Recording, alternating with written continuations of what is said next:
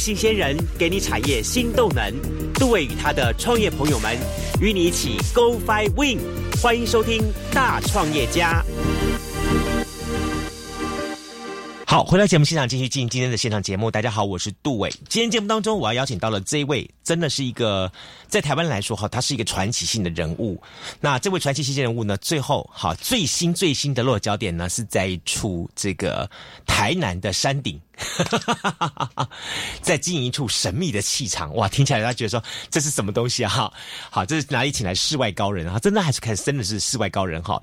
呃，在我们的查询翻阅他他的这个从小到大的一个历史到现在当中，他可以看真是台湾的这个算是我可以这么说好了，台湾有一段时间很睦邻外交，然后呢，我们经常靠一些我们的一些的表演，或者是说靠一些我们的一些技艺展示的部分，去跟各个的国际上邦交国，然后去做不断。巡回去交易，然后甚至于进而呢，把这个台湾的这个很传统的中华技艺带给大家来认识。这是在第一个段落当中。之后呢，他也凭借着他对于全世界的认识跟了解呢，他几乎也可以称之为叫做走遍世界的人了。在经过一百多家的一百多家个国家了哈，这个走遍之后呢，哇，他开始去想到另外一点，他可不可以把这一些从国外带认识的朋友带进台湾？哎，以前叫做把台湾带进带走出世界啊，后来呢，他把世界带进台湾，这真的是一个很不一样的一个操作跟想法。然后经过 COVID-19 疫情之后呢，他又决定在台湾的这一处山顶上去经营一个目前当下最夯的一个实心的一个产业，叫做露营园区。这么一个走在时代尖端人进来节目当中来跟大家聊聊他的这个传奇故事，我不要提到这位哈，他的抬头好多，我就把最后一个抬头告诉大家了。神秘气场露营园区的这个营主啊，林明贤林大哥来节目当中，嗨，林明贤大哥好，大家好哈，各位这个啊空中的听众朋友大家好哈，嗨嗨嗨，我是神秘气场露营区的营主，别弄个刚刚很。特别啦，这个这个神秘气场，哇，这个好像有有点这种哦，会想到那种比较宗教式的哈，但是这个不是哦，这个是真正存在的哈，这是一个环境好哈，然后整个的氛围非常佳的哈，充满了能量跟磁场的一个地方，所以呢，就叫做神秘气场。哎，等等，地点就是在台南。好的，南西好南西区的这个梅岭休闲农业园区的刷定，对，好一些收窄，对，美丰就是刷定这个这个地方哈。哎，我告诉大家，我真的去过，然后呢，现场真的是会手舞足蹈起来。好，我们在聊神秘气场之前，哈，我想我们先话说从头，让大家认识一下林明贤这个人。好，然后呢，最后我们再来谈一下我们明贤大哥这一个传奇的一生。哈，第一点，我们先来看看好了。呃，您从小就是一个很热爱表演的人，不是？呃，从小的时候，我们我七岁就开始习武了。那哇，七岁习武哦？对，什么舞啊？跳舞的舞吗？还是武功的武？武术武功的？你真的会武术哦？对，哦，这个是因为我们的环境呢的关系啊。我我是住宜兰的乡下啊，宜兰乡下呢，他他哈在。家的门口都有一个晒谷场啊。那龙霞之余呢，我们的这个宜兰呢，非常的风行的，有一些啊传传统的技艺都在我们的晒谷场里面在做训练。哦。比如歌仔戏哦，然后子弟戏啊，然后呢啊金金丝团啊，哦啊过来就是那个啊帕滚桃啊啊。那我就呢从小呢就比较皮一点哦，我就喜欢啊这种啊。全素的东西，所以我七七岁就开始，因为环境的关系熏陶，然后到了后面呢，练就了一身非常好的这种啊，这种金钟罩铁布衫，对，金钟罩铁布衫，这个是这个是真的，这个是真的。哎，你要是在云林一带，我还相信，这实在是你说你在宜兰，嗯，我们要考验一下哈，林大哥哈，你说你从小学武嘛哈，学武难不难啊？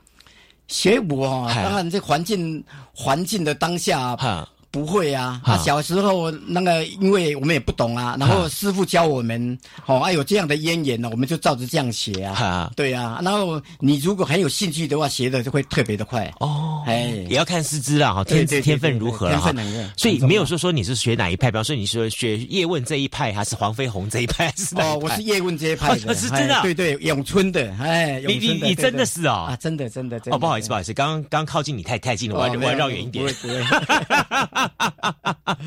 好，所以真的从小就学了这一套武武艺在身。对，那当时是因为兴趣，然后因为家庭刚好有这么一个因基因因果的关系，所以学习起来。但你日后你会想到有一天我把这个东西运用在我的生活或运用在我的这个想要救的产业方面吗？没有呢，还没有想到那一些。完全没有。那个时候呢，我们依然乡下比较贫穷，黑塘村呐。他到国中啊，哈，到国中啊，哈，就要就出去啊，嗯，去学学啥呀钢啊啦。哦哦。迄当初那时阵，在民国差不多六十年代的时候，很多都是学技术的啦，不是去，不是去学陶醉的，做学手啦，哈，啊，无就去做一款卸妆啦。嗯。哦，那是很特别。嗯。迄当初我跟我我的爸爸，嗯，叫我的叔叔把我送到台北去学西服。嗯嗯嗯，做卸妆做裁缝啊，嗯嗯嗯，我在想，我是一个练武之人呢，嗯，啊，你叫我去做卸妆，嗯，哦。真的是啊，做不下去啊！但是没有办法，那个那个时候出来出路只有这样子嘛，就是洗多了。不会啊，那个我们在功夫里面看的那个什么，那个全那个什么什么环的那个那个功夫高手，那个就是做媳妇 啊。所以哦，所以我不甘哦，所以我那个时候从小就立志哦，因为我一身的功夫哦，真的我是一身的功夫，我就想说往演艺圈呐，哦来做发展，乃是怕那个那个那个是拍电影啊，或是当一些这种替身的那种武士演员。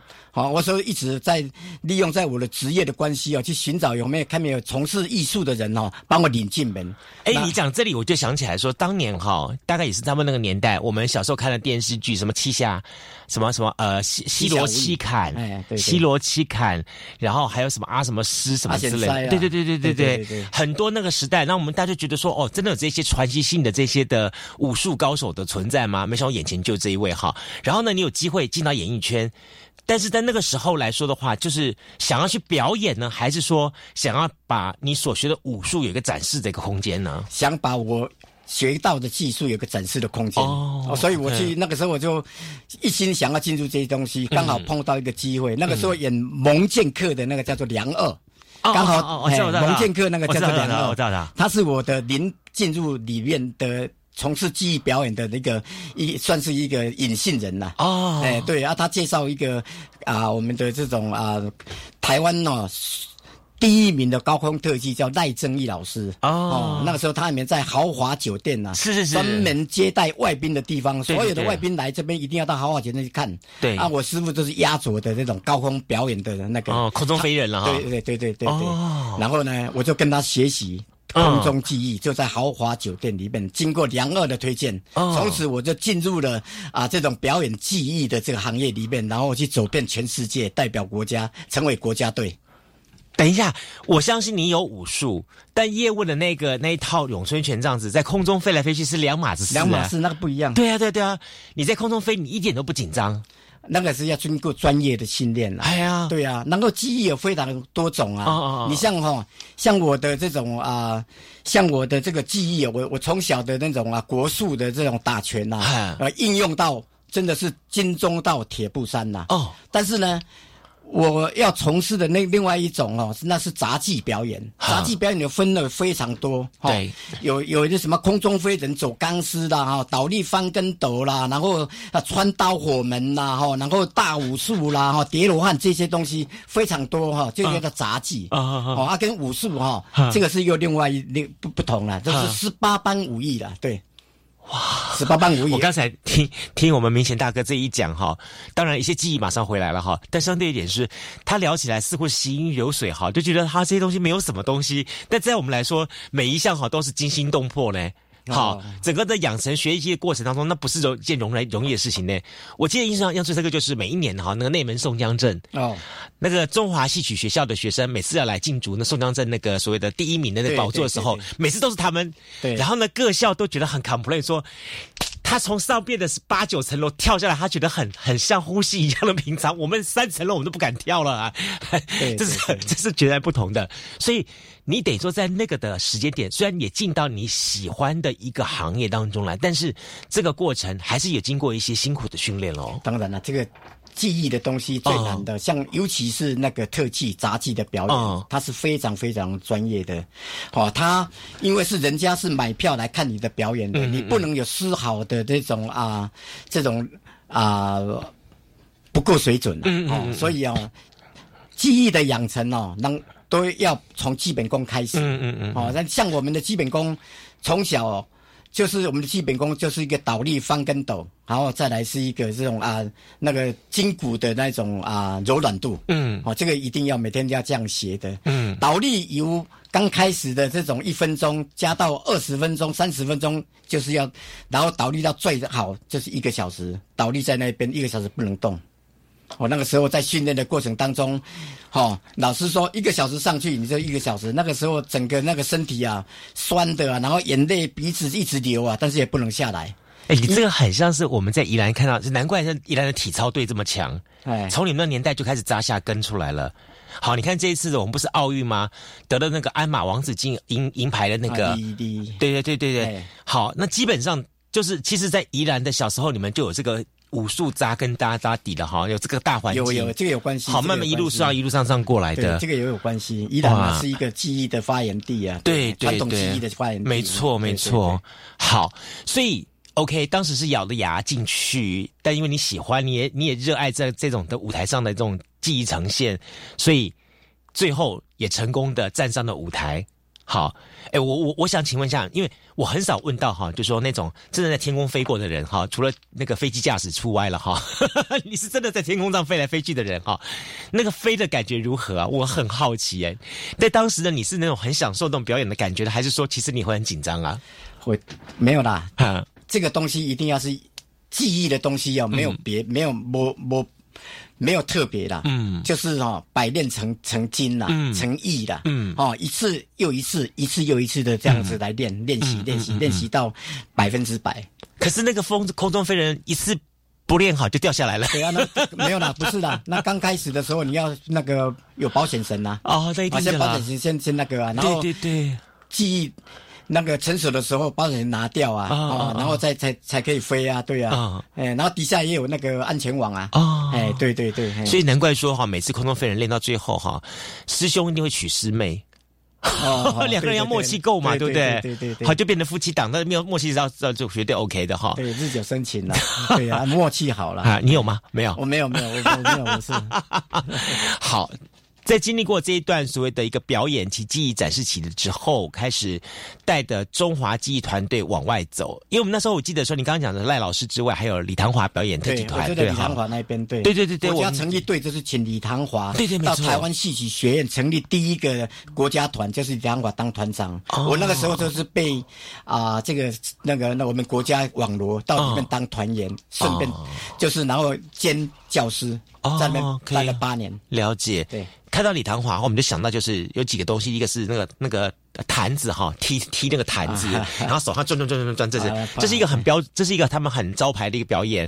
再来就是空中飞人，哦，原来里面飞的是你哦，今天才知道，想起来了。OK，好，还有很多很多的这些的特技员，那当时也代表了我们中华民国到国外去宣外侨胞啦，好巡回各个的国家，对不对？对，哎，到了每个国家的展现情况如何啊？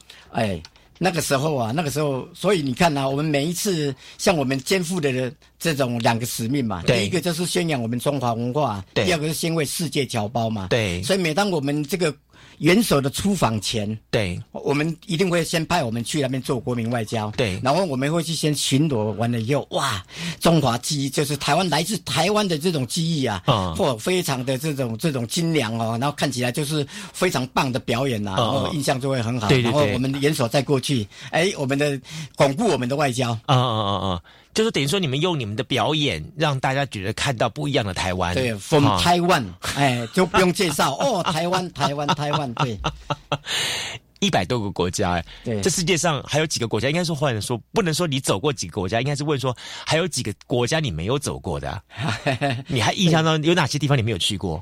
诶，因为五大洲都去过了，对对对，那五大洲里面每一个州里面的啊，主要的国家都去过了，哎，比较小的那一些，只剩下小小小的不能再小的了哈，对，那些没有去过，对，南北极没有去过了哈，南北极还没有，对，但是走过这么多国家后，给你一些什么样的一个感想呢？带着台湾的记忆出去，你会有什么样的一个想想法呢？每次在站在舞台上的时候。有啊，这个我们肩负的外交嘛，哈，所以呢，啊，大家尤其啊，哈，如果是以这种啊，我们世界在世界各地的那种侨胞来讲，看到我们的表演都非常非常的感动，嗯哦，非常的感动。然后呢，外国人看到我们这样的这种啊，因为外国人像我们这种特技杂技比较少。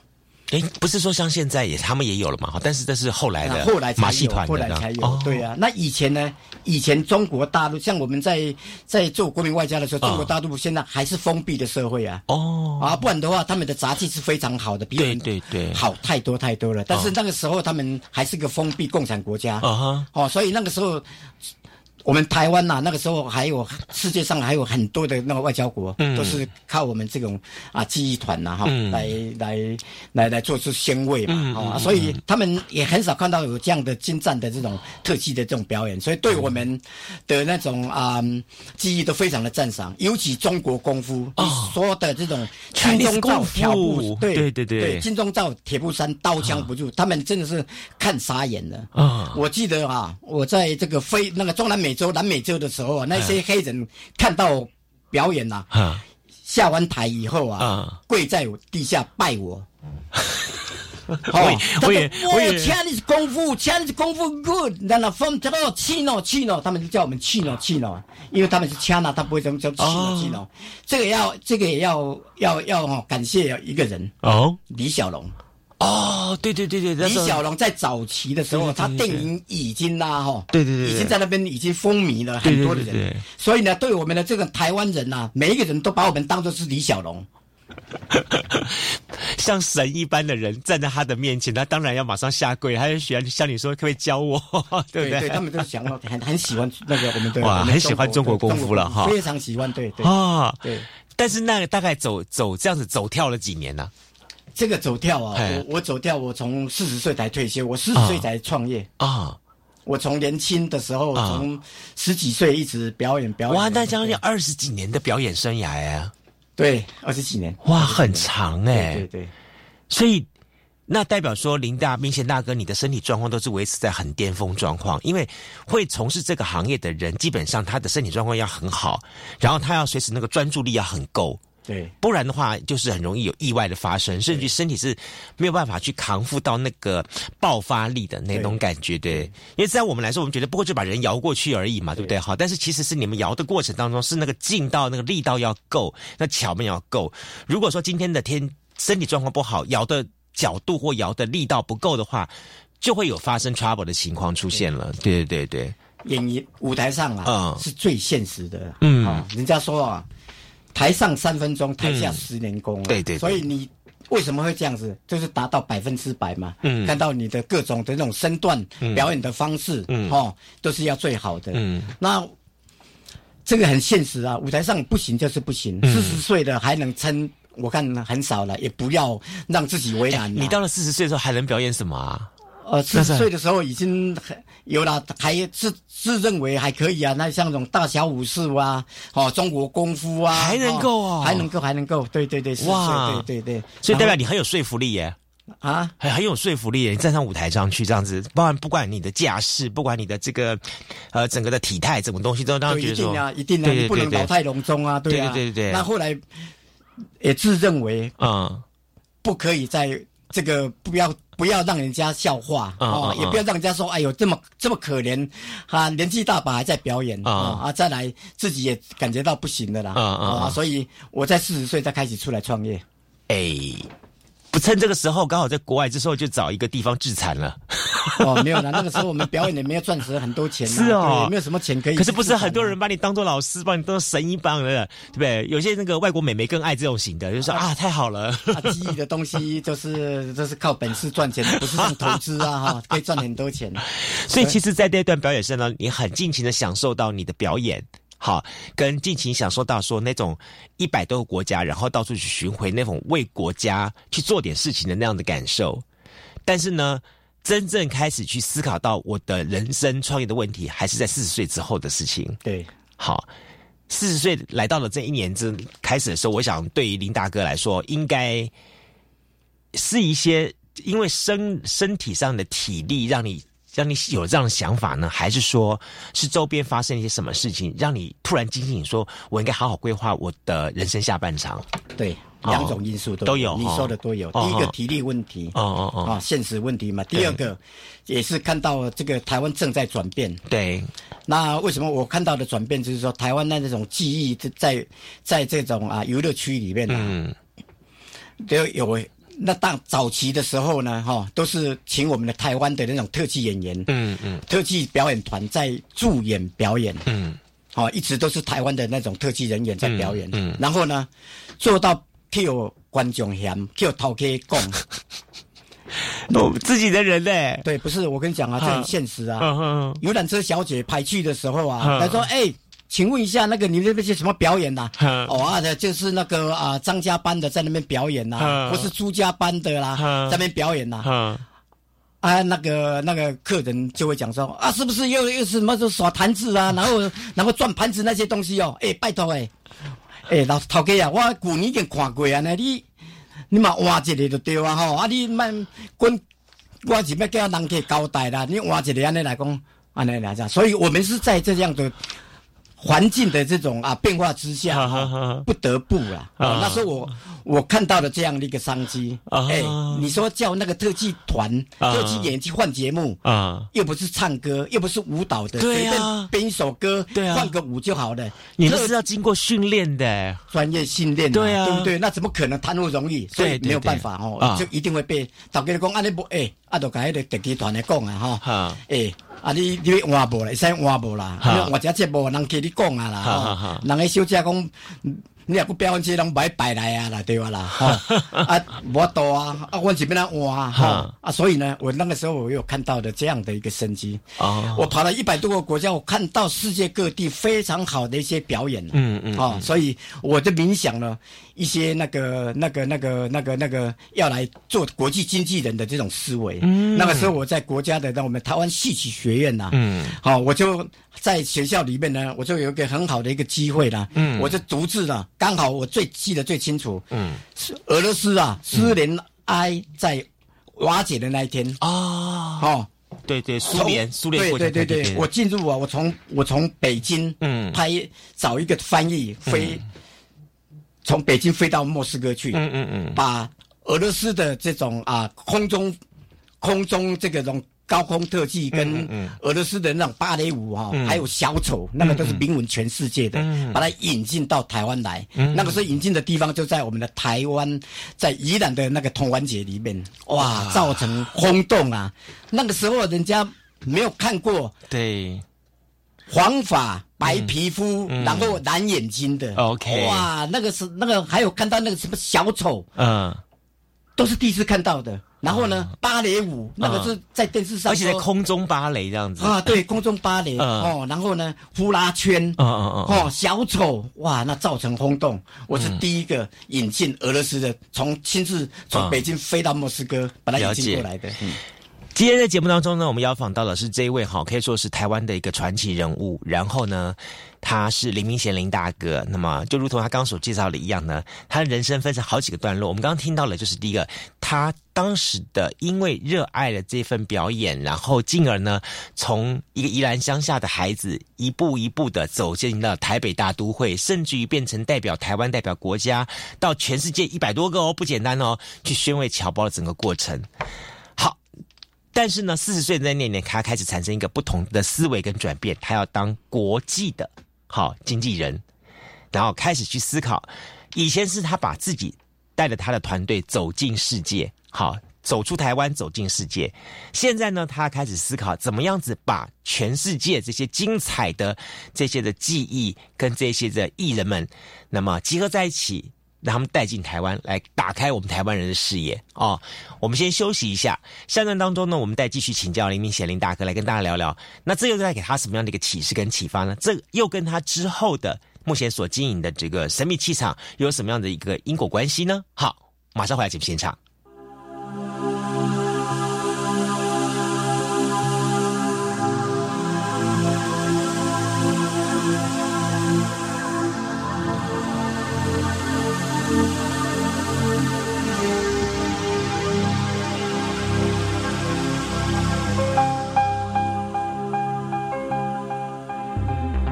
大家好，我是食药署署长吴秀美。使用家用快筛试剂前，详阅说明书，并洗净双手进行裁剪。裁剪时，两鼻腔皆要取样。取样后，将裁剪刷与萃取液混合，并依说明书指示的检测方式及时间等待，检验结果才正确。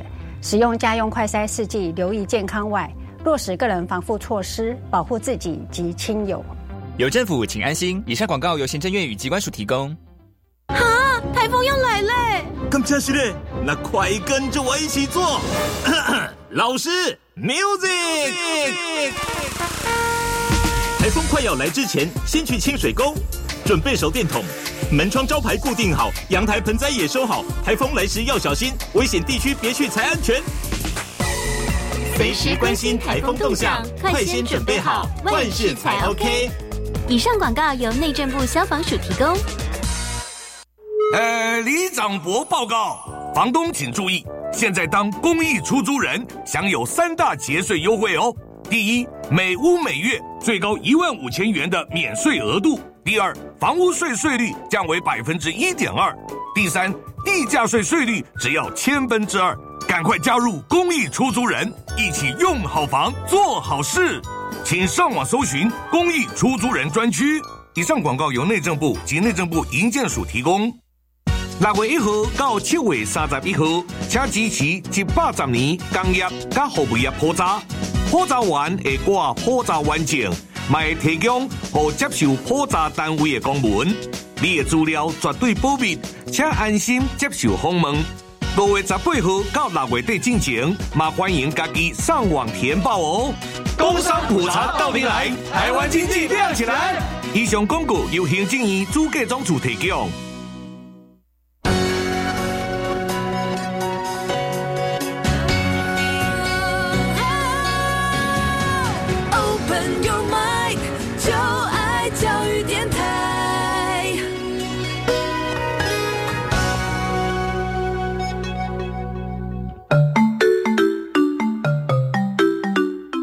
是教育广播电台高雄分台，我们的收听频率是高平地区 FM 一零一点七，恒春地区 FM 九九点三，澎湖地区 FM 九九点一，江南地区 FM 一零七点七。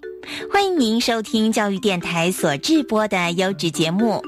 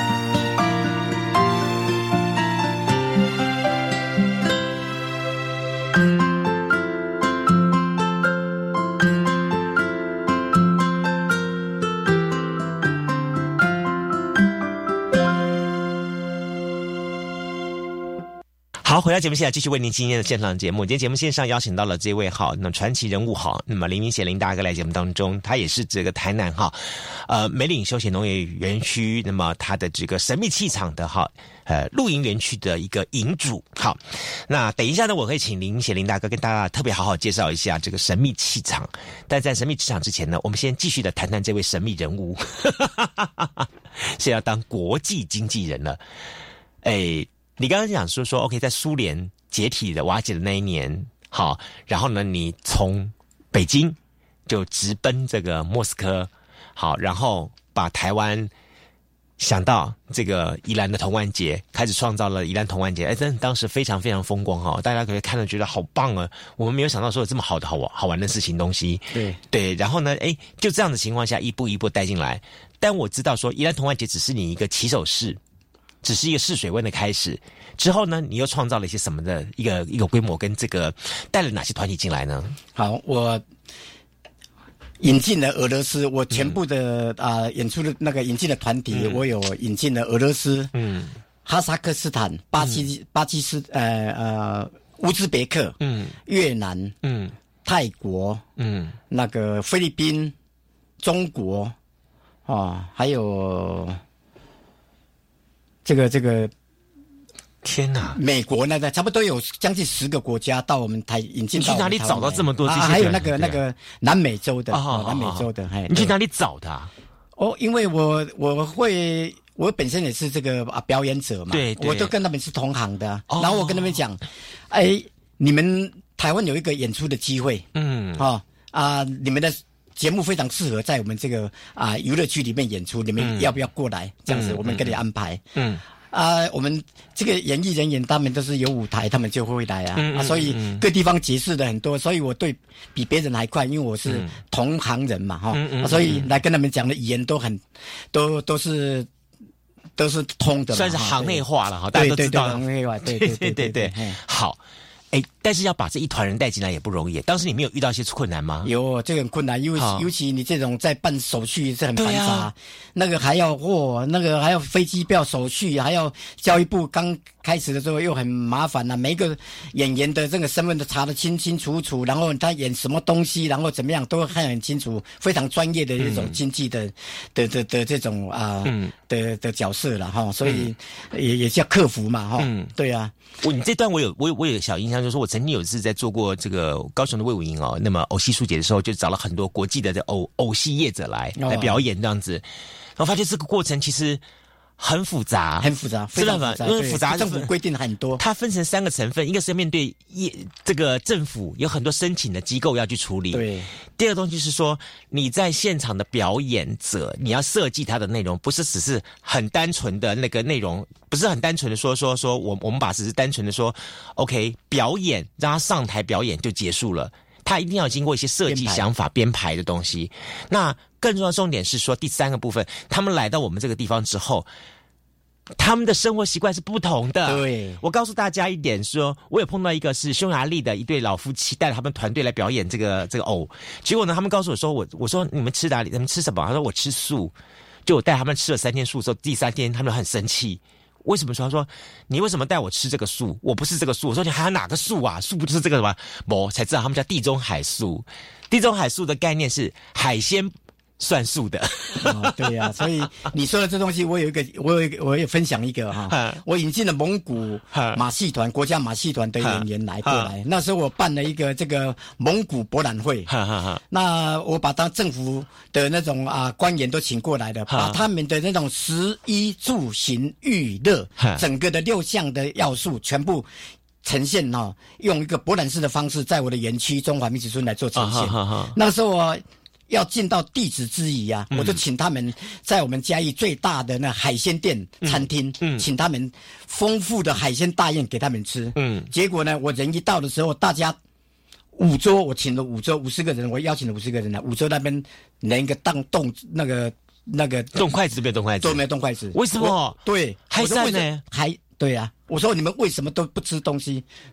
他说我们没有看过这些东西，他们不敢吃。对，内蒙古在大草原当中，他没有看到虾子。对对对对对，怎么有这样东西？这个东西可以吃吗？他们没有看到，这真的是不能吃。后来呢，整桌没办法吃，退把它那个再重新煮一个那个那个。烤肉类的这些东西让他们吃，你看看。所以啊，你说了各家各个地方的演员，你除了这些东西要克服以外，他的他的那种吃东西呀，哈，也是生活安排的保暖，都要跟他们照顾的非常好，非常好。所以这种经纪人也是不不容易啦，对，各个要要要。尤其他们来不是短期，对他们是一段时间，有的时候短则是一个月、两个月，长则话可能是一季、半年，甚至有长达一年时间。他来大部分都是半年呐，对对对，都半年。然后他们在这个地方。然后要你要不只是要提供他们生活与这起居的安安排之外，有时候还要连他们的什么内心问题啊，什么还要管一下。对呀，哦，真的啊，男女问题、感情问题呀，对呀，还还有一些哈。还有身体呀，哈，生病啊或干嘛的，哦，这个一很多啦。有时候闹情绪呀，有时候他不演呐，那怎么办？对啊，还是要求他们不演，老板上去演。没有啊，对啊。所以那个时候你在台湾就是呃，有开中华艺术村。没有，那个时候没有，那个时候还是做经纪人，还在做经纪人。OK，那那个时候呢，我在说话说四十年四十岁的那一天，我引进了国外秀，到了啊那个童玩节的时候呢。就我认为我的人生顺遂了，因为我引进的秀受到广大市场的喜爱。我说那我看我我这个我下的决定是成功的，因为我放弃了那个稳定的国家的那种薪俸啊，来去然后出来再去创业，那心里也是经过非常大的一种折磨跟这种啊抉择。哦，那后来我选择的是自己创业。那第一炮呢啊一炮而红。哦，然后我认为说喂没问题的，结果在。隔了年，发生了九二一大地震啊！了解九二一大地震的时候那一震呐啊！我跟你讲啊，把整个台湾的这种啊，这个这个这个这娱乐区啊，有的都都是。震得大家人心惶惶的哦，所以啊，那个时候伤害非常的大。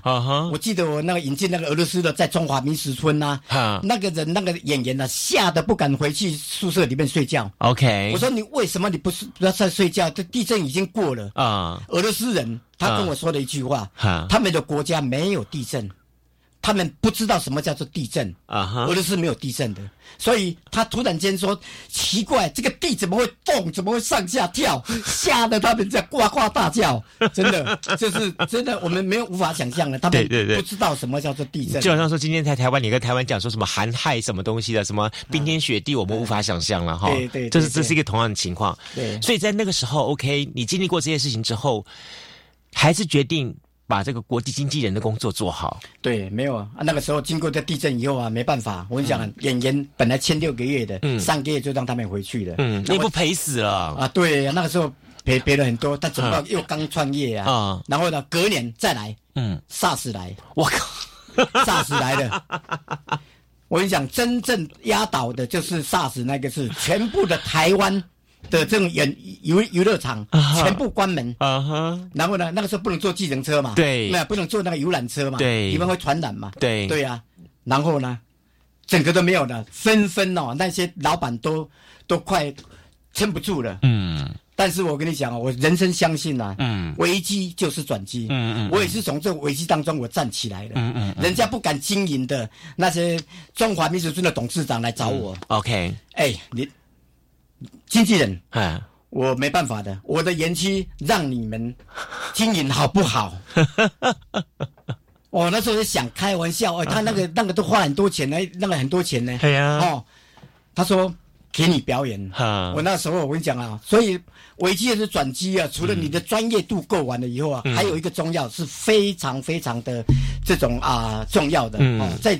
抉择，嗯，跟勇气，嗯，你必须要有这种敏锐的抉择，嗯，还有那个勇气来做决下决定哈，对，这很重要哦，对对对，因为那么大的压力，那么大的一种开销，对，你说要去承接这个责任的话，对，你没有这样的一个这个这个这个这个勇气的话，你就没办法。很多的创业者都抵不过这一关，对对对对，就说其实他他自己以他的专业来说，他自己知道能够分析出来到底可以或不可以，但是要他去下那个决定，对。一切的负责。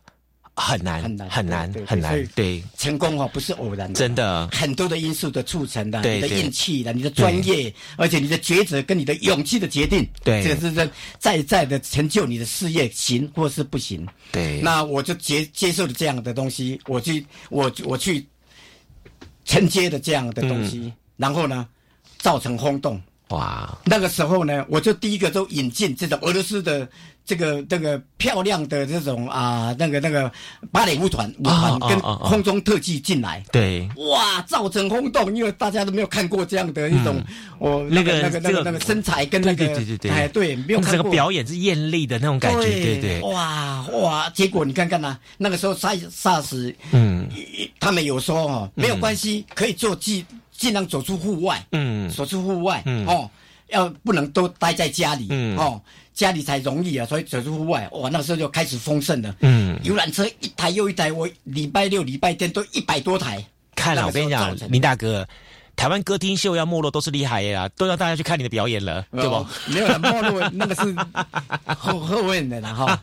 然后呢，我我成功以后呢，下半年呢，我就用那个那个那个那个。啊，蒙古的哦的这种啊，越那个风那个草原风光的，对对对，勇士骑马的那种勇士啊，喉音啊，马头琴啊，哦，那种软鼓啊，对马术表演啊，这些东西，哇，又第二次造成轰动。啊，哦啊，所以你看呐，这个啊，游览小小姐啊，很好排，哎，我你讲，今晚我你讲，你等你来，你上班来，他说中华民俗村。啊，我去过啊！以前是一年来一次，或者有时候去过了，也不要再去了。对对对。但现在是一年来两次。对，那个那个游览车小姐会讲哦，哎，我跟你讲哦，无共款哦。恁等于看到迄迄俄罗斯迄款金金头毛对无？这边无共款的，这边是蒙古大勇士呢，摔跤迄个无共款。嚯啊，他他们有广告点，生意就很好。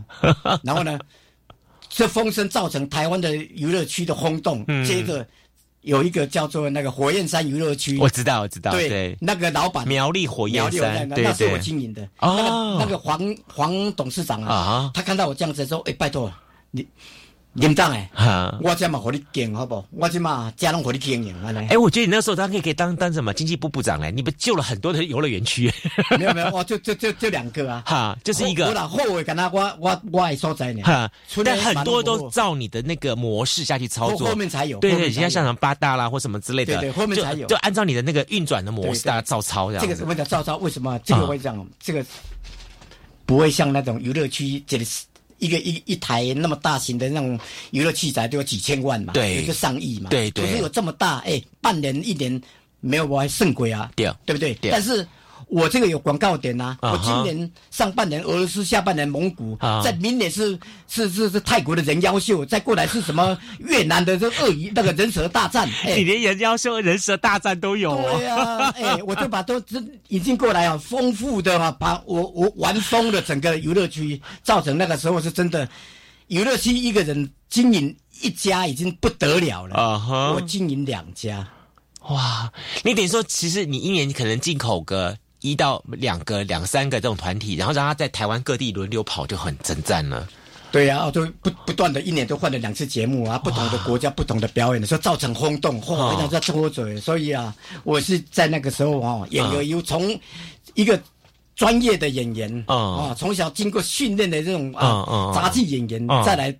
变成了国际经纪人啊哈，然后演而优则导，变成我们这个这个娱乐区秀导一样了，对企企业的那种啊董事长。OK，哦，也变成国际秀的这种秀导那种概念，这样操作。回来那个也都要经过编排的，都要经过编排。对，所以经过，所以这世界上的大风大浪你都看过了，有很多的东西了。对啊，你还有什么没看过的？都看过了。对，呃。这些的所谓的当时那些的 top 级的国家元首，嗯，好，或者是这些的国家，好，或者是说这样繁华的城市，繁华多多期，好，甚至于说 OK 这些。很特别的表演艺术者，来自于全世界各地的。你去看过他们，你也把他们带进来了，而且你具有这么深的一些的感触跟跟研究。对，因为怎么样呢？年轻的没有我的经历，没错没错，老人的没有的学术涵养，所以到这一步，他他他他很多时候就刚好是在时代的 timing 上面，只有产生你这一号人物，前无古人后无来者，所以讲这句话。所以啊，我我我得到这个硕士学位的，我就比较我的写经历都有了，对对对对对，所以我才开那个。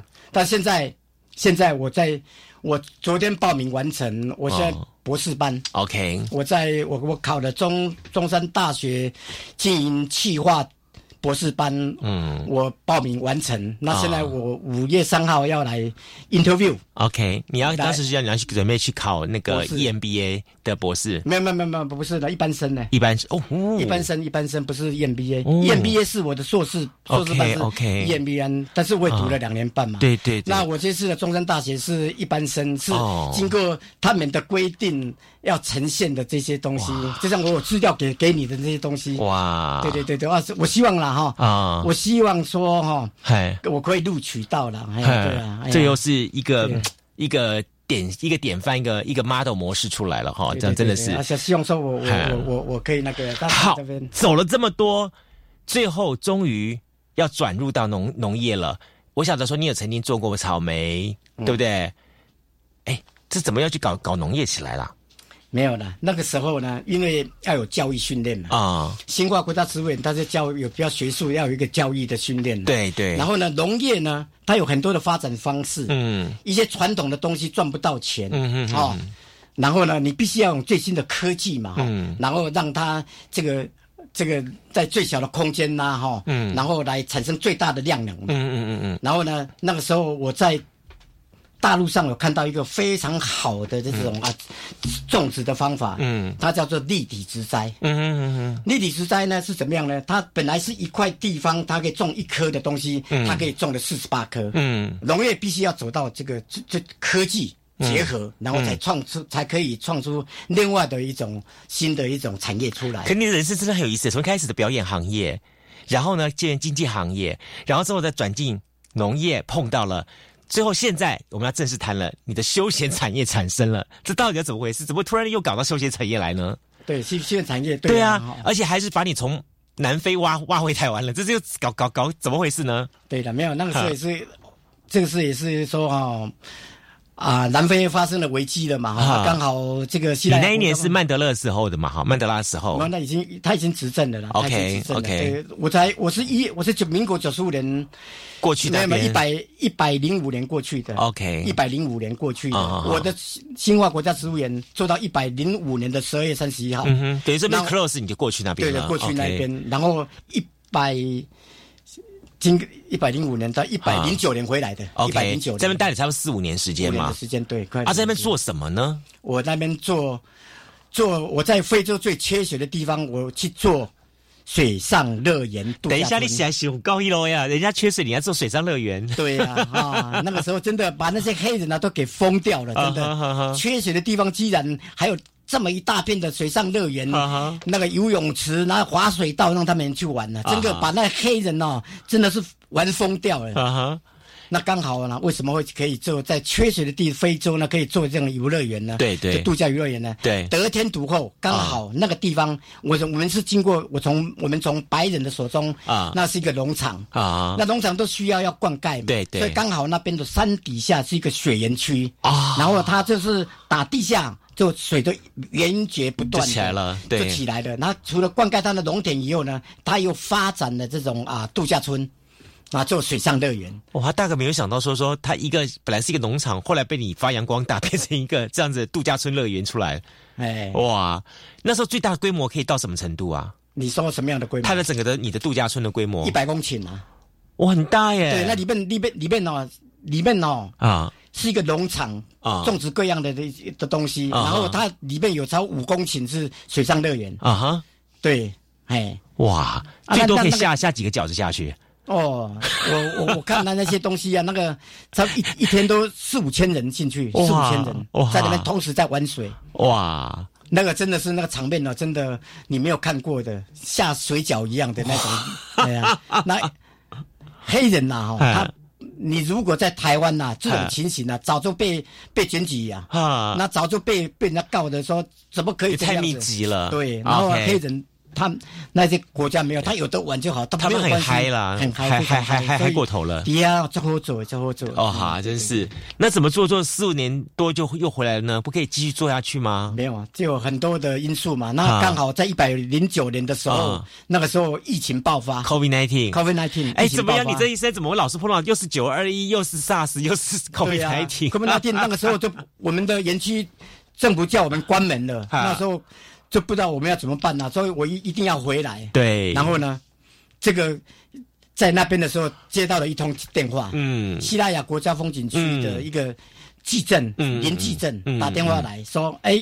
林董啊，你现在在哪里呀？我说我现在在南非，嗯，我在非洲的南非的。嗯，他说哇这么远，嗯，回来了回来，我们这边有一个啊场地哦，需要有有人经营了，看你有没有兴趣的。哦，啊对呀，所以刚好的这通电话也促使我赶快回来。OK，哎啊，然后回来刚好也可以回来，不然的话我今天不能接受我们这个 主任在这边的访问了。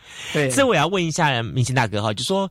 呃，神秘市场这个地方，你会把它做成露营区的方式来经营，一定对你来说一些有些不一样的想法，对不对？对，你的规划当中，它应该有什么样方式去呈现呢？没有，神秘市场露营区在这个山上的这些地方啊，你要你你你选择的这种行业别非常的重要。嗯，在那些那个地方餐厅，大家习惯吃的都是梅子鸡嘛。嗯嗯嗯。好，然后呢？不然你就是从事一些农作嘛，哈，或者要种金蕉，种麦要种酸呀嘛，哈，就是这样的。但是要从事这些东西，因为这个地方它这个地方的地目是合法的，嗯嗯嗯嗯，哈，它它是政府到西腊雅国家风景区的的的的土地，嗯哼，哈，所以它是合法的土地了，嗯，它也有所想要规划为露营区，哦，因为露营区呢是你不随便找一块土地就来规划了啊，不行，你你必须要有管理的合法，对对。对，啊，刚好那个是。合法的地目，然后就可以来从事这种啊露营区。那为什么会露营区会做露营区呢？因为因为呢，露营区呢，在这种疫情之下呢，它是大自然的地方，它是户外的地方，山上的地方，是人家不会有这种感染、不不会群聚的地方嘛。哦，所以呢，那走入大自然呢，它就会会会有比较被感染的机会嘛，比较不会有感染的机会。再来。露营区呢，它是一个很好的一种啊，这个感情凝聚的地方。嗯，尤其现在呢，在这种啊亲情的这冷落，跟大家的这种见面，跟大家这种亲子当中哈，没有什么你化疗的地方，刚好这个可以做一个非常好的一个桥梁。了解，因为呢，你这个啊露营呢，你必须要去啊完成这个啊分大家分工，我就把这个露营。帐篷撑起来，嗯，然后要大家准备吃，我吃晚餐，大家分工合作，然后大家住在一，坐在一起吃早餐，然后睡在一起，这是一种家的感觉，对，非常好，这个凝聚啊，你在家里没有办法的，你在家里哦，小孩子在房间关着玩手机了，也不会跟父母亲，但是你在露营区，你就不得不，哎，对，这就是为什么老一辈的父母亲他们觉得不懂。他们不是说好端端在家里面睡觉就好了，为什么跑到一个荒郊野外的地方，对，去搭一个帐篷睡觉？他真的不懂。其实这就像您刚刚所说，它就是一种给你创造一个机会，让你把手下的这一些科技产品放下来，对，大家一起来共同做点事情的地方。对，今天再次感谢带来这么多精彩的故事给大家来分享，谢谢。